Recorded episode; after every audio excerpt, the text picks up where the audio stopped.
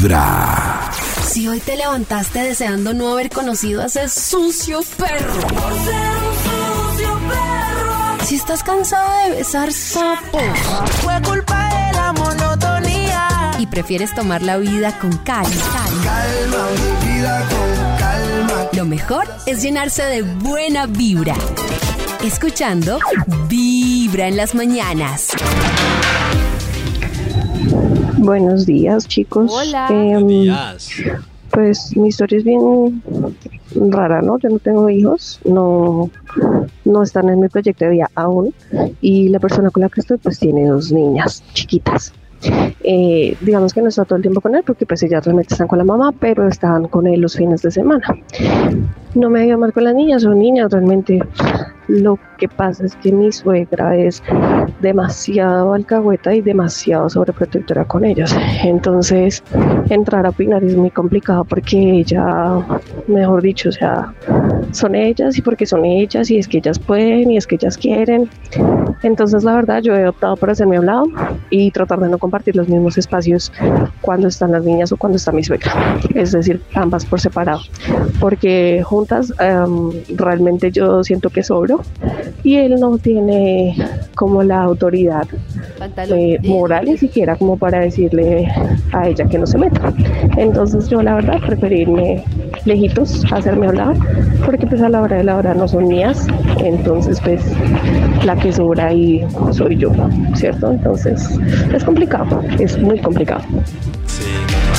Ay, me parece muy bien lo que ella hace, ¿no? Tomar distancia en esos espacios, porque ¿qué hace ahí enloqueciéndose, tratando de coordinar a todo el mundo? Y, no. lo, y lo que dice ella, aparte de todas las que menos velas tienen ese entierro es ella, porque finalmente pues, la Claro. otra es la abuela, las niñas, bien o mal, y, y el otro pues el papá, Uy, y dice no. pues ahí la que menos tiene velas, pues ¡Qué soy yo, ¿y ¿qué hago? mezcolanza! Claro que todo es Desde un muy espacio. temprano hablándote directo al corazón. Esta es Vibra en las mañanas. Y nos siguen contando historias de niños que no son los míos. Hola amigos de Vibra, tengo una relación de 20 años ya. Cuando recién me fue a vivir con él, él vivía con su hija y yo hice como el papel de la mamá, aún sin querer ser nada parecido. Mi fin no era reemplazar a la mamá nunca, pero le daba el máximo amor porque me nacía. De pronto llega la mamá tres años después y se la lleva. Ah. Ay, pa- imagínense. Oh. Eh, la tipa puso a la niña en contra mía, la niña se puso grosera, altanera, le gustaba hacer maldades, para mí era claro que todo era cosa de la mamá, pero a raíz de eso la relación se volvió caótica y se generaron miles de problemas.